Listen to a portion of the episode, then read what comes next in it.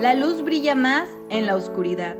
Durante mucho tiempo busqué mi propia luz, pero fue hasta que decidí ver en mi interior cuando la encontré. Espero que este espacio te haga recordar lo increíble que eres y te ayude a brillar aún más. Bienvenido a Yo Brillo. Hola, bienvenidos al episodio del día de hoy. El día de hoy tenemos una super invitada que es licenciada de negocios internacionales, directora de difusión cultural, dramaturga y actriz. Con nosotros está Valeria Macías. Bienvenida, Vale. Hola, ¿cómo están? Muchísimo gusto, gracias por la invitación. Al contrario, muchas gracias por aceptar. Y pues el día de hoy quisiera que habláramos sobre el tema de más allá de lo que se ve, más allá de lo que percibimos de las personas y te comentaba poquito antes de empezar el episodio que justo por redes sociales este, yo me daba cuenta y leía tus anécdotas que nos compartes por ahí y me llamaba mucho la atención justo este, este punto de lo que tú puedes transmitirle a la gente que está a tu alrededor y de lo que tú estás viviendo puede ser completamente distinto. Sí, Carla, mira, lo que pasa es que hace poquito justamente me ponía a analizar eso, de que me ha tocado estar en posiciones o en puestos muy estratégicos, pero a la par de trabajar con mucha gente. Entonces creo que esto es una gran responsabilidad precisamente por lo que transmites o lo que puedes llevar a proyectar y todavía lo veo más fuerte en el caso de alumnos. Este, ahorita estoy, como lo mencionabas, como directora de difusión cultural, pero también en su momento estuve como directora de negocios en una universidad y pues me toca demasiado interactuar con alumnos, ¿no? Y, bueno, al final tú llegas a un trabajo y tú tratas de, de ser objetiva, de dedicarte a trabajar, a lo que vas. Pero yo me di cuenta, precisamente por esa anécdota que comentaba, este, que hubo un día en el cual yo me encontré con un alumno que me dice, es que Miss, yo quisiera tu vida perfecta.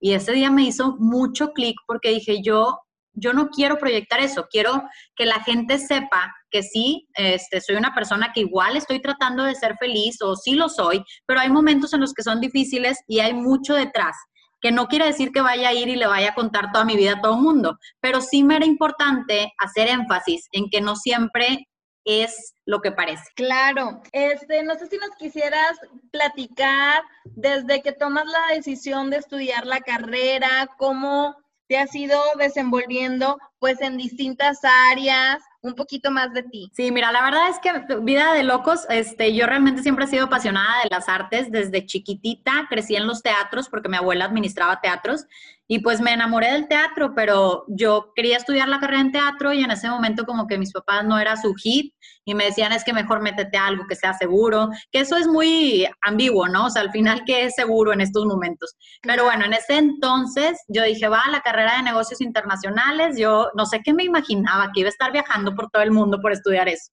Este, nada que ver, eran importaciones, exportaciones, este, cosas de logística que en la vida me llamaron la atención, pero ya me había cambiado tres veces de carrera. Me había metido primero la carrera de psicología y dije, con una loca basta. este, la verdad no, dije, me voy a volver loca. De por sí yo ya analizo todo cañón y luego aparte de estudiar psicología, dije no. Y me metí a, leyes. Este, igual, me la pasaba de pleito, todo el mundo tenía la razón en esa carrera y dije, tampoco soy aquí y me fui a negocios. Y en negocios lo que me gustó fue el ambiente, pero jamás la carrera. Entonces salgo y me doy cuenta que pues no, o sea, no era lo que yo quería me meto a estudiar luego la maestría en administración, que eso sí me sirvió mucho porque trabajé gran parte de mi vida en cosas de recursos humanos y también de desarrollo organizacional y pues lo administrativo aplicaba de cierta manera. Este, y más porque mi maestría estuvo enfocado, tenía un enfoque en desarrollo organizacional. Este, pero todo esto siempre lo estuve haciendo a la par de cursos de teatro, de talleres este, de arte, y pues iba como que aprendiendo las dos cosas al mismo tiempo. Entonces, este, pues termino de trabajar en las empresas, o bueno, a la par de estar trabajando en las empresas, empiezo a dar clases y me encanta el mundo académico. Este, se me hace algo que, la verdad es que sé que a lo mejor no todo el mundo lo comparte, pero sí hay mucha gente que me entiende cuando digo que ser maestro es de las mejores cosas que te pueden pasar. Aprendes más de lo que enseñas. Este, y total, pues ya empecé a dar clases y luego me, se abre la vacante para ser directora en esa universidad, aplico y quedo. Y estuve ahí un rato, me di cuenta que, aplicaba mucho la parte académica, también la parte administrativa, la artística no tanto, Por eso después que se da esta oportunidad como directora de una universidad, pero ya en el área de difusión cultural, dije, es la primera vez que las tres cosas van a entrar, lo académico, lo administrativo y lo artístico. Y pues es como el mix de todo, este, por eso termino ahí, pero a la par siempre he estado trabajando mucho en teatro, este, escribo obras de teatro, he dirigido, he producido y he actuado, pero siempre he sentido que en la que me desarrollo mejor, por así decirlo, es en la parte de escribir. Ok, qué padre. ¿Qué sientes al momento de que se fusionan y a lo mejor todo lo que buscabas estaba en un mismo puesto después de haber estado en, en, negocios y luego por otra parte estás en lo del teatro y luego por fin se abre como una vacante o encuentras una vacante. ¿Cómo te sientes o cuál es tu experiencia en esta área? Me dio mucha risa, pero entendí que en la vida siempre todo tiene una razón de ser como que nunca le había encontrado pies y cabeza a mi desarrollo profesional, porque yo decía, ¿de qué me va a servir haber estudiado negocios y luego tener la carrera en administración y tener un chorro de cursos en arte y luego estar teniendo una carrera ya profesional, pero en la parte académica, decía, ¿por qué? O sea, como que a cualquier trabajo que aplicaba, porque obviamente apliqué a otros trabajos antes de estos, me decían, es que tienes un currículum muy amplio pero muy variado para mi gusto. O sea, es un currículum que pues no encaja al 100 porque a mí me gustaría que tu experiencia estuviera más relacionada con empresas o que tu experiencia este, estuviera de otra carrera. X. Entonces, cuando se abre este puesto, entiendo que tenía una razón de ser que yo tuviera experiencia en esas tres áreas, porque de hecho en el perfil del puesto era lo que buscaban experiencia administrativa, académica y artística. Y no hay un solo currículum en Monterrey más que el mío, o bueno, al menos eso parece que tenía esas tres áreas y dije, de aquí soy. Entonces, la verdad fue muy padre. Aparte, estoy en mi mundo, me fascina trabajar con chavos, me fascina trabajar en el arte y me encanta estar en escuela, se me hace un ambiente muy, muy padre. Súper bien. ¿Y cómo te vas desarrollando en el mundo de, del teatro? Dices que a la par siempre lo llevabas, pero ¿cómo, cómo vas entrando a ese mundo? Cómo de escribir, qué fue primero escribías y luego fuiste actriz o produciste, qué fue lo que lo que se fue acomodando. Cuéntanos un poquito esta parte. Mira, yo desde chiquita me gustaba mucho el teatro, pero lo de escribir siempre lo hacía. De hecho, tenía un blog hace como 15 años, que si lo ven da pena por las faltas y horrores ortográficos, este, pero estaba bien chiquita y escribía cosas que ahorita leo y digo, no manches, o sea, desde muy chiquita entendía muchas cosas o analizaba muchas cosas y mi catarsis siempre ha sido por medio de escribir. Entonces escribía mis pensamientos y escribía cosas, pero pues en un blog no le llegaba a mucha gente. Entonces cuando empieza todo esto de Facebook, que me voy a oír muy vieja diciendo esto. Pero si estás jovenzuela. Ah, muchísimas gracias. Este, te digo que, que, la verdad es que cuando empieza todo esto de Facebook, este, empiezo a escribir en Facebook y me doy cuenta que la gente le gusta lo que estaba escribiendo Digo, hay de todo. Hay gente que le gusta, hay gente que, que, pues X le da igual, o que quizá haya gente hasta que no le guste, pero empiezo a tener respuesta de gente que empatizaba con las experiencias que yo estaba viviendo. Entonces, pues seguí escribiendo y te digo, me fui este, aprendiendo más de toda esta área del teatro. Y después entro a unas producciones, que esa es una historia muy chistosa, porque yo me meto primero, este, hago una audición para participar en una obra de teatro. Me puse súper nerviosa, pero quedé y empiezo a participar en estas producciones de teatro y me empiezo a envolver en este mundo.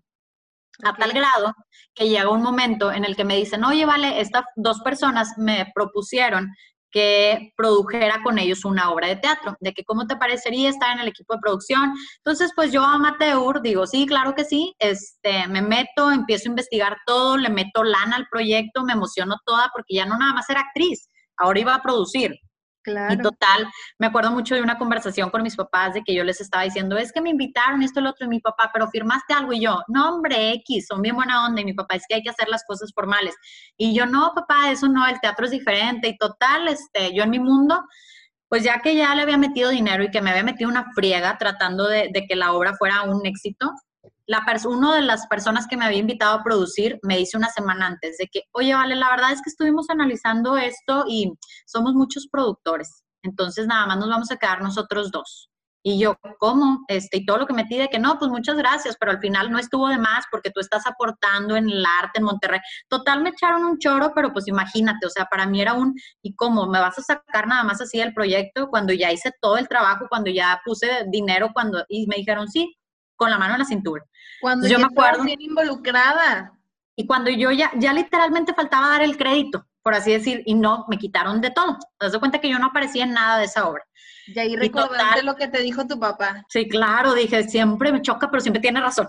Este, y total, yo me sentí súper deprimida, pero me acuerdo mucho que cuando hablé con mi mamá me dijo, pues mira, estas cosas puedes tomar dos caminos, el camino de rendirte y dejar que te ganen o el camino de aprender y hacer otras cosas. Me dice, aparte, pues si tú hiciste todo, entonces algo debiste haber aprendido. Y yo, sí, aprendí a producir una obra de teatro. Y entonces me lancé a hacer el primer proyecto mío, que fue una adaptación de una película. Este, conseguí director, conseguí actrices, este, el texto yo lo adapté, yo la produje y fue un éxito. O sea, me encantó, digo, un éxito para mí fue tres funciones llenas en un foro de 200 personas, para mí era un hit. Y sí, la verdad es que para el mundo del teatro, quien lo conoce sabe que no es cualquier cosa. Este, y pues con eso agarré mucho vuelo, ya después empecé ahora sí a asesorarme bien porque digo, hay que tener responsabilidad también, ¿no? O sea, no son cosas como que para jugar con cuando ya las estás presentando a un público y estás vendiendo un boleto. Entonces yo sabía que, que, si me iba a dedicar a eso me tenía que meter muchísimo más y aprender bien y pegármela a la gente que sabían de eso. Y pues me yo siempre tuve muchos coaches, este, hubo gente que me quiso dar su mano, gente que no, pero pues al final no me tomé nada personal, o sea, yo tomaba las retroalimentaciones, me le pegaba a la gente que admiraba, este, y he ido creciendo, me falta mucho por crecer, pero sé que me he ido puliendo en esa área. Y la verdad es que ya ahorita este, he tenido pues muchas puestas en escena, obras mías originales, hay seis, entre teatro breve y teatro clásico, que son las obras tradicionales que conocemos. En su mayoría son comedias, este, y son comedias de proyección, o sea, hablamos de cómo somos nosotros. Entonces la gente va y ve una obra mía y dice, no manches, este se parece un chorro a tu tía, de que es igual a tu novio, este, entonces es muy padre porque la gente va y literalmente se proyecta. Y yo trato de contar historias que pudiéramos ver como un drama en nuestras vidas, pero lo cuento en estilo de comedia, entonces es como irnos a reír de nuestros propios problemas. Claro, que justo así es, es algo que yo percibía en, en este post que, que comentaba al inicio. El hecho de que pues todas las personas tenemos momentos buenos, momentos malos, pero justo el cómo reaccionamos, o al menos así lo siento yo, el cómo vamos reaccionando a esos momentos malos y lo entrecomillo, vamos, vamos sacando y viendo el lado positivo. Yo siempre he dicho y creo que todas las experiencias, por más malas que, que parezcan, nos dejan un aprendizaje y sin ese aprendizaje no podríamos ser quienes somos ahora. Entonces, justo creo que es eso que retomas en tus obras, el, el hecho de bueno, si sufres esto, pero al final pues es la comedia. La verdad es que no he tenido oportunidad de ir a, ver alguna de tus obras, pero con esto que, que, me transmites así lo percibo. Sí, este, y te digo que, que, a mí me ha gustado mucho esta parte de escribir, de relatar cosas reales y que la gente vaya y se aliviane y se ría un poquito de nuestro día a día. A mí me gusta mucho la gente transparente, no los que dicen tener vidas perfectas, sino los que son ellos, que saben que en sus vidas hay cosas buenas y cosas malas, pero eso nos humaniza y nos hace generar empatía. Siento que hasta te sientes más a gusto cuando estás con una persona que sabes que está siendo la persona, no que está este, tratando de ser algo que no es, o que está presumiendo cosas que no tiene, este, o simplemente tirándole algo que sabes que no va con. Entonces, eso es mucho una filosofía mía de tratar o de lograr generar esa confianza para que la gente se abra más y que sepan que todos tenemos problemas, este es parte del día a día. De hecho, por eso escribí, bueno, estoy escribiendo el libro que se llama Mi vida perfecta. Este, y este libro habla de muchas situaciones que me han tocado vivir, que yo creo que al momento de exponerlas se va a generar empatía con las personas y van a también atreverse, por así decirlo, a contar lo que les está sucediendo igualmente a ellos. Y creo que es bien importante hablar las cosas. Claro, es que muchas veces pensamos que solo a nosotros nos está pasando y a lo mejor es lo que pasa contigo al momento de que escribes y luego la gente se comienza a sentir identificada y dice, ah, a mí también me pasó o yo conozco esto, incluso pues en tus obras lo, lo comentas que, que así sucede y siento que eso pasa cuando empezamos a normalizar las situaciones que nos suceden y que a lo mejor el resto de la gente dice, ah, bueno, sí me pasa, pero no quiero platicar. Y cuando escuchamos que alguien más, ahí está el clic, el, el match que podemos tener con esa persona al identificarnos con esa anécdota. Claro, y de hecho hace poquito este, le comentaba yo a una amiga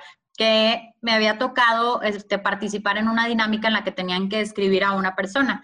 Y este, me describieron a mí como una persona este, muy alegre, que siempre estaba para los demás, y decían, este, le ha ido muy bien profesionalmente, tiene una familia bien bonita, y yo escuchaba todo lo que decían. Y digo, sí, nada de lo que dijeron es mentira, trato de estar para la gente, mi familia es una familia bien bonita y sí trato de estar contenta, pero, por ejemplo, esta persona no mencionaba, yo tengo un hermano que es trans, este, tuve una situación a mis 16 años que me cambió la vida por completo. Estoy diagnosticada con una situación psiquiátrica desde hace muchos años y lidio con eso todos los días de mi vida. Este, por eso trato de hablar mucho de ansiedad, de depresión, porque la gente a veces piensa que son chiflazones y va mucho más allá de eso. Este, traigo pues muchas cuestiones también en las relaciones personales por lo mismo de que he lidiado con traumas del pasado y todo esto pues no son cosas que, que expongas al mundo pero es algo importante que sepamos que no siempre que vemos una persona, este, vaya, que más bien que no siempre que una persona no te cuente sus problemas quiere decir que no los tenga. Y a mí no son cosas que esconda, simplemente tampoco es mi carta de presentación. Me gusta mucho ir a los lugares y me gusta mucho pues tratar de ambientar el lugar, ¿no? O sea, o tratar de estar riéndome, aprovechando ese momento. Pero también me gusta un chorro cuando se hablan de temas reales y ponemos todo sobre la mesa, porque siento que ahí es donde es la catarsis, ¿no? De cada quien, donde realmente nos evidenciamos como personas, donde sacamos lo bueno y lo malo. Y es donde te conoces de verdad yo creo que ahí es donde se generan lazos reales con los demás. Claro, o sea, justo en ese momento, y bueno, al menos en mi situación, hace aproximadamente un año yo comienzo a ir a terapia psicológica y siento que eso también me, me ha ayudado mucho a conocerme mejor. Supongo que en tu caso es similar por lo mismo que comentas que, que padeces ansiedad, ¿Cómo empiezan a aparecer estos cuadros? ¿En qué momento de tu vida? ¿Y cómo le has dado la vuelta a estas situaciones para poder sí ser esa mujer exitosa profesionalmente, pero que día a día tiene que lidiar con este tipo de situaciones. Sabes que tengo una obra que es de las pocas que he escrito de drama. La verdad es que esta parte de cuando escribí la obra de la sombra, me fue, una, fue un momento muy fuerte para mí porque yo me acuerdo que estaba llorando y empecé a escribir así como que a desahogarme por medio de, del teatro, precisamente escribiendo.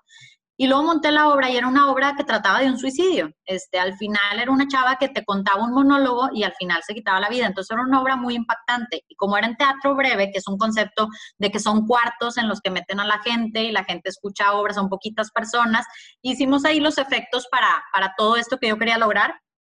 Y me decían, es una obra súper fuerte, pero ¿de dónde? Literal me decían, ¿qué te fumaste? ¿De dónde te sacaste todo esto? Porque es tan real. Y les dije, es que eso era lo que yo estaba sintiendo. Lo único que cambió fue el final.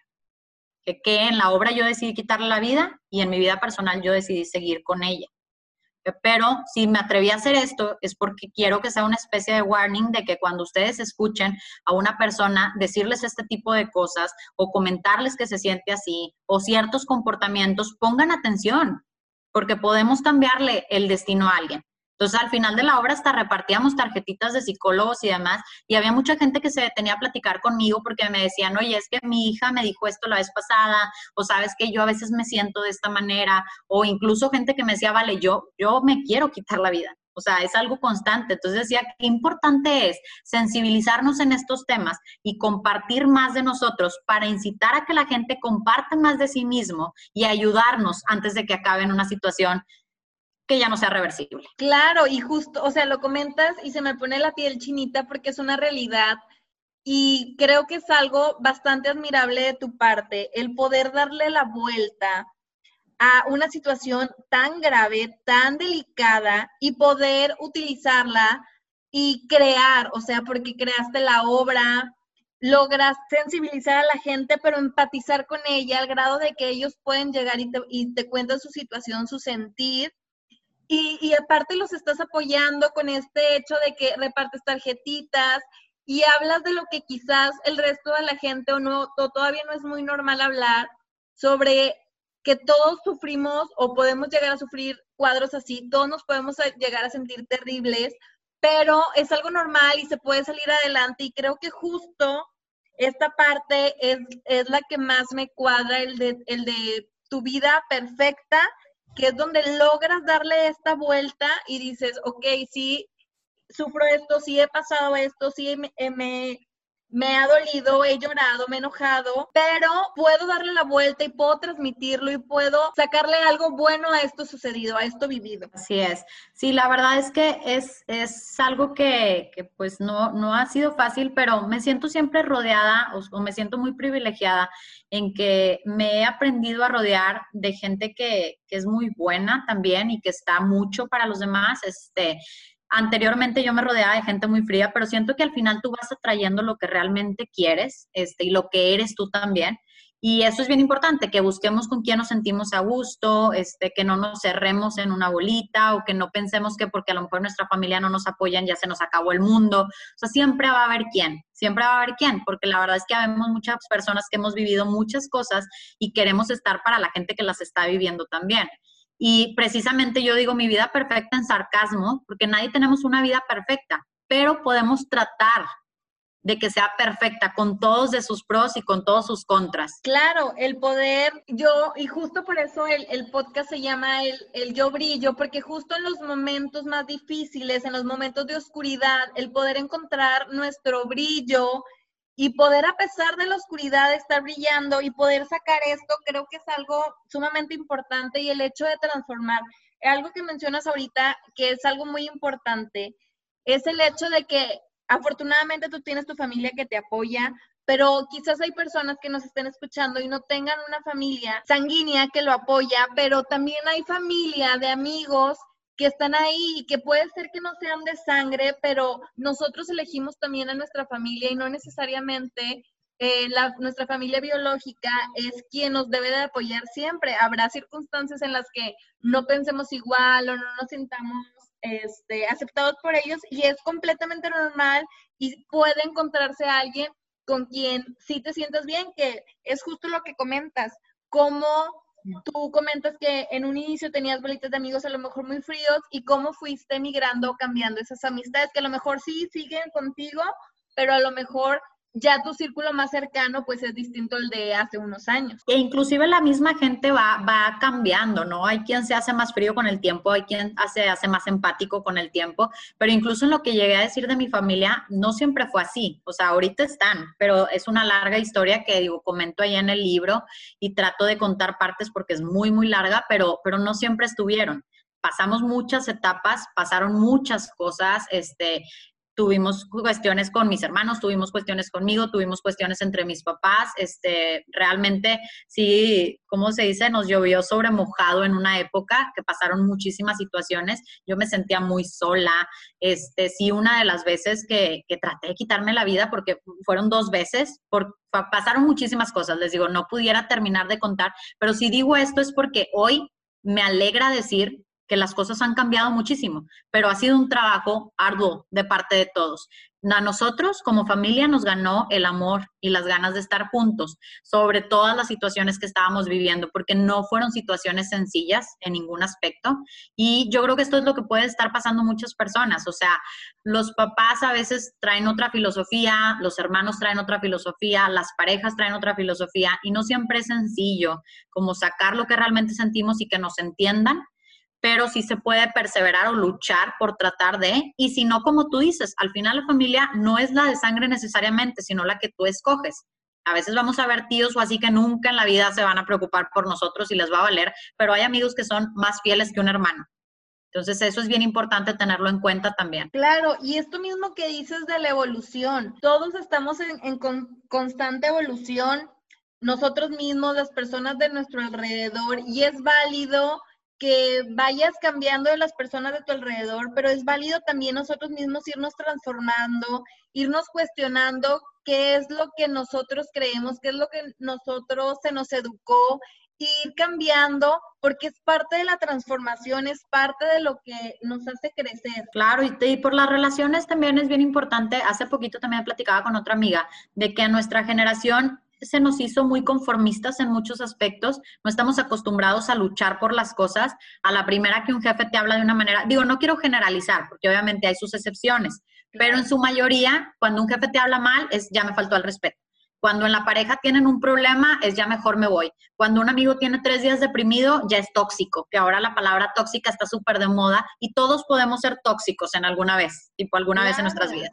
Entonces creo que también tenemos que aprender a luchar un poquito más, a este, no es lo mismo ser perseverante que ser terco, hay una gran diferencia, este, y yo creo que todos debemos de ser perseverantes en los temas que sabemos que vale la pena luchar por, y eso involucra parejas, trabajos, inclusive las cuestiones con nosotros mismos, y creo que eso es lo que empieza a generar lazos reales, no rendirnos tan fácil con la gente. Y de esa manera tú también como respuesta vas a tener gente que no se rinda tan fácil contigo. Así es. Vale, muchísimas gracias por, por, eh, por este, este tiempo, por abrirnos tu corazón y contarnos tu experiencia, pero sobre todo por mostrarnos que realmente sí se puede tener esa vida perfecta y aunque sea de manera sarcástica el nombre de tu libro. Como tú lo dices, todos podemos tener la vida perfecta siempre y cuando sea con los problemas, los pros y los contras que tenemos. Y entonces, pues eso es lo que quisiera que nos quedara de, este episodio. No sé si quisieras agregar algo más. No, pues de verdad digo, yo una de las cosas que me funciona mucho es tratar de ver las cosas con humor. No siempre se puede, hay temas muy difíciles, pero cuando comienzas a tratar de contar todas tus cosas como en un estilo de comedia, muchas veces caes en cuenta que no son tan graves y con las que sí son tan graves, pues esta parte de, no sentirnos solos, saber que si quizá en mi círculo hay gente que me escuche, qué padre, y si no, no rendirte, habemos gente que estamos ahí, y lo digo de corazón, este, a mí, si alguien no lo conozco y me, me, quiere escribir en algún punto y yo puedo ayudar en algo, este, encantada de la vida, creo que tenemos una mano para nosotros mismos y otra para los demás. Entonces, pues bueno, esa es la parte y también lo de, yo creo que es mucho más bonito conocer a alguien que tiene cosas buenas y cosas malas, porque eso lo hace humano, que aquella gente que finge que nunca le ha pasado nada negativo. Claro, gente que nos aporte. Vale, ¿nos compartes tus redes sociales? Claro que sí, en Instagram estoy como Vale MV y en Facebook como Vale Macías. Perfecto. Muchísimas gracias, Vale. Seguimos en contacto que la gente esté al pendiente, más o menos para cuándo tienes pensado lanzar tu, libro. Pues mira, lo he estado posponiendo porque hay ahí una sorpresita que se agregó al libro, entonces este, tenía pensado sacarlo ya en un mes, pero creo que por este cambio que se agregó literalmente un capítulo, yo creo que aproximadamente va a tardar entre dos o tres meses ya para salir, este, pero sí va a ser este año e inmediatamente en redes sociales voy a avisar cuando ya se lance porque me encantaría que mucha gente lo, lo lea y más que todo porque quiero que llegue a corazones. Quiero que alguien sienta que estamos con, con él o con ella. Qué bueno que, que, me compartes esto. Estaré al pendiente para recién salga, compartirlo también por este medio. La gente que, que quiere saber más de ti, de la experiencia que has vivido y pues muchísimas gracias, Vale, por este, por este tiempo, esta charla. No, igualmente, Carla, encantada y pues bueno, aquí estamos en lo que podamos servir. Muchísimas gracias. Te mando un abrazo y muchas gracias a todos los que nos están escuchando. Nos vemos en el próximo episodio. Bye bye. Gracias por compartir con nosotros este episodio. No olvides que tu brillo se encuentra dentro de ti.